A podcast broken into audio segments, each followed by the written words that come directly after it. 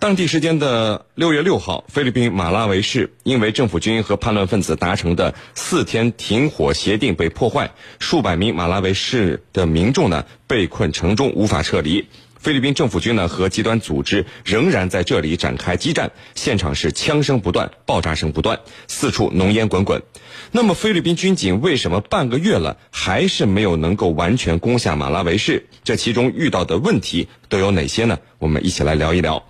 袁教授，嗯，这个从五月二十三号效忠伊斯兰国极端组织的呃这个叫穆特组织占领了马拉维以后，可以说菲律宾军警是大兵压境来收复这里啊。那么根据您目前所了解到的情况，菲律宾军警在马拉维投入了多少兵力呢？这个菲律宾军警的装备和人数是不是是占据一个优势的呢？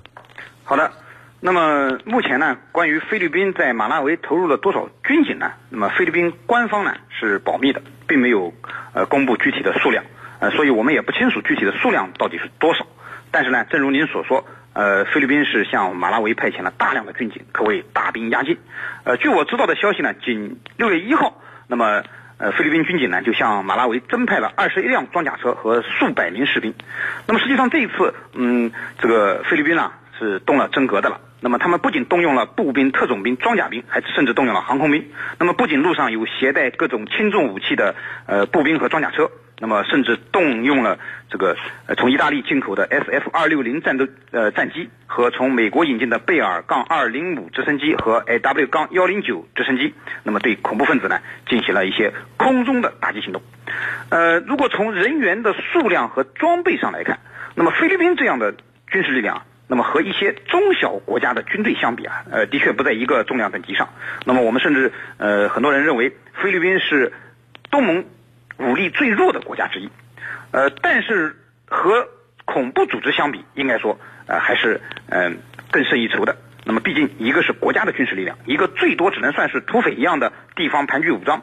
那么呃实力上呃这个实力上，那么菲律宾军警呢应该占有绝对的优势。那么当然最后。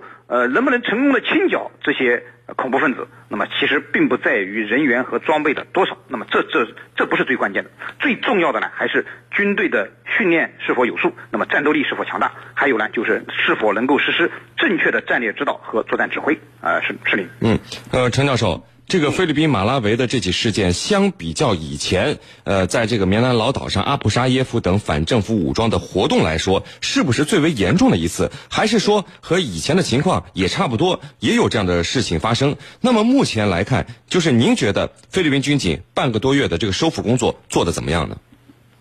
我觉得和以前相比啊，这是最严重的一次，而不是说像以前的多次一样，这是最严重的。那么主要体现于以下的四点：首先呢，这一次武装分子呢开始攻城略地，那么占领医院、监狱。这个一些公共场所，那么这在以往是没有的。也就是说，他以占领地盘为目的，而且呢，宣称这里要成为伊斯兰国的一个省。也就是说，啊，这个响应伊斯兰国的极端组织伊斯兰国的号召。那么第二个呢，就是他劫持了大量的人质来作为盾牌啊，作为以平民来作为盾牌和菲律宾军警呢进行周旋。那么第三个呢，这一次他混入了一些外国武装分子。那么第四个呢，就是说，呃，这一次行动当中还出现了伊斯兰国的黑色旗帜，也说，也就是说，这里头已经拥有了伊斯兰国的这个这个迹象在里头了。那么，我觉得这是非常严重的。那么，菲律宾的总统杜特尔特。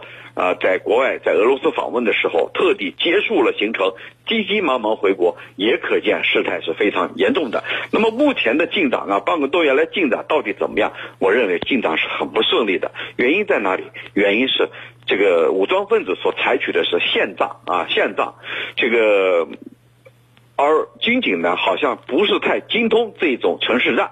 那么第二个呢，就是我恐怖分子呢，他手里。呃，挟持着一些人质，那么挟持着人质，就使军警啊在攻城的时候就感到很困难，因为有可能误伤到人质，所以到目前为止啊，这个并不顺利。那么虽然他们之间达成了停火协议，以便让平民啊能够出来，但是呢，这个协议呢没有能够持续下去，所以目前啊仍然处于一种僵持的状态。主持人，嗯，呃，袁教授，就是您看这些伊斯兰国的极端组织武装人员拿这个人质来和菲律宾军警对峙啊，我想我们军迷朋友们对于菲律宾军警最深刻的印象，恐怕要数这个二零一零年马尼拉香港人质事件了。那次危机里，香呃这个菲律宾军警表现的非常业余，导致了十五名我国这个香港游客八死七伤。那么。这七年时间过去了，面对本国民众的生命，您觉得非军警的战斗力有没有什么提高呢？好的，那么二零一零年的马尼拉香港人质事件啊，的确让人们对菲律宾军警的表现大失所望，也大跌眼镜。呃，可以说过去七年了，那么从菲律宾军警这次在马拉维的危机事件中的表现来看呢，他们的战斗力啊，其实并没有提高多少。呃，我觉得主要表现在以下三个方面。第一呢。是装备有优势，但是优势作用没有得到发挥。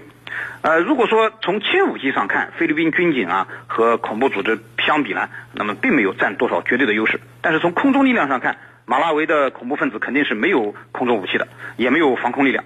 那么，但是动用了直升机和战机的菲律宾，并没有从空中打击中消灭多少恐怖分子。呃，而且在五月三十一号还发生了他的 SF 二六零战机误上政府军的事件，造成了。呃，十名政府军死亡和七名受伤。那么这种乌龙事件的发生呢，呃，的确让人让人对菲律宾的军警的战斗力呢要打上一个大大的问号。那么第二呢是士气低落，战果甚微。呃，从公布的新闻图片上来看，我看到的这个菲律宾军警啊，大部分是躲在装甲车后面，那么畏手畏脚，不敢前进。呃，可以说冲突从五月二十三号爆发至今，那么已经半个月有余了。那么。据说马拉维仅有五百多名恐怖分子，那么到现在都没有解决。那么正如刚才陈教授说的，那么这件事进展非常缓慢。那么第三呢，是战术素养差，自身伤亡大。呃，按说菲律宾军警是占有绝对优势的，那么呃，清除掉这一点，恐怖分子应该易如反掌。但事实上，这个菲律宾军警干的都是自损呃这个伤敌一千自损八百的事情。那么目前呢？呃，官方的报道，他们击毙的武装分子是一百二十人，但是菲律宾军警伤亡却有三十八人，还造成了十九名平民的死亡。这这是一个这个典典型的一命换两命的这种战法。呃，刚才陈教授也说了，呃，从这个新闻上来看呢，啊，菲律宾军警似乎并不擅长城市战。那么这种不擅长就说明了他们平时训练无数，所以这个战术素养非常低。啊，那么这种战术素养低呢，呃，缺乏，而且他们还呃缺乏。呃，一定的敌情意识，那么自我保护意识也比较差，那么再加上这种战技术水平的低下，那么难怪啊，这种海外媒体都嘲讽菲律宾军警，说和伟大的美利坚合众国军队并肩作战的菲律宾军队，并没有从美军身上得到。什么启示有所长进啊？是令。嗯，我们看到有网友问啊，印度尼西亚国防部部长在四号说，根据印尼掌握的情报，活跃在菲律宾的极端组织伊斯兰国的成员大约有一千两百多人。那这些极端分子来自菲律宾、马来马来西亚、印尼、也门、沙特阿拉伯和俄罗斯车臣等地。那么这些人为什么会选择菲律宾，而不是印尼等其他亚洲的伊斯兰国家呢？程教授，您怎么看这个问题？好的，我觉得这个问题里头啊有三个方面的解答。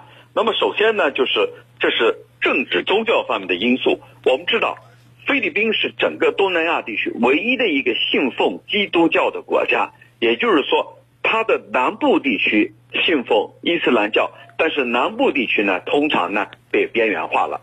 那么这一点跟印尼不一样，印尼是世界上最大的穆斯林国家，全国都是信奉穆斯林教啊伊斯兰教，但是呢。菲律宾就不一样了，它的主体是基督教，那么还有一部分就是分散在南部地区，是信奉伊斯兰教的。长期以来呢，跟主流啊格格不入，形成了一种边缘化的趋势。这是第一。那么第二呢，就是菲律宾的南部地区有多支武装组织在活动，包括摩伊镇、摩摩解镇、阿布沙耶夫武装组织，还有一些左派武装，加上这一次的。穆特组织等等，有多支武装组织在这儿活动。那么很显然，这个里头是适合于反政府武装来生存的。那么这是事实，就证明了这一点。那么第三个呢，就是我们要注意看到，从地理位置上来讲，菲律宾南部呢一些岛屿啊，它和马来西亚跟印尼之间可以说四通八达。一旦遭受这个军事压力的话，它可以乘着小船就跑到马来西亚，而马来西亚呢，恰恰又是。这个伊斯兰教的国家，所以呢，这里头便于他快速的进行长役，那么加上宗教因素的这个统一性，那么就使这些呃极端势力或者恐怖势力选中了菲律宾的南部。那么此外呢，还要注意一点，菲律宾的南部这些岛屿之间处于一种分离分离的状态，啊，那么在各个岛屿之间来回穿行，可能呢更加便于他逃避政府军的打压。所以呢，正因为这些原因啊，这些外国的极端势力开始逐步渗透进入到菲律宾的南部，使菲律宾反恐啊面临一个更加严峻的挑战。主持人。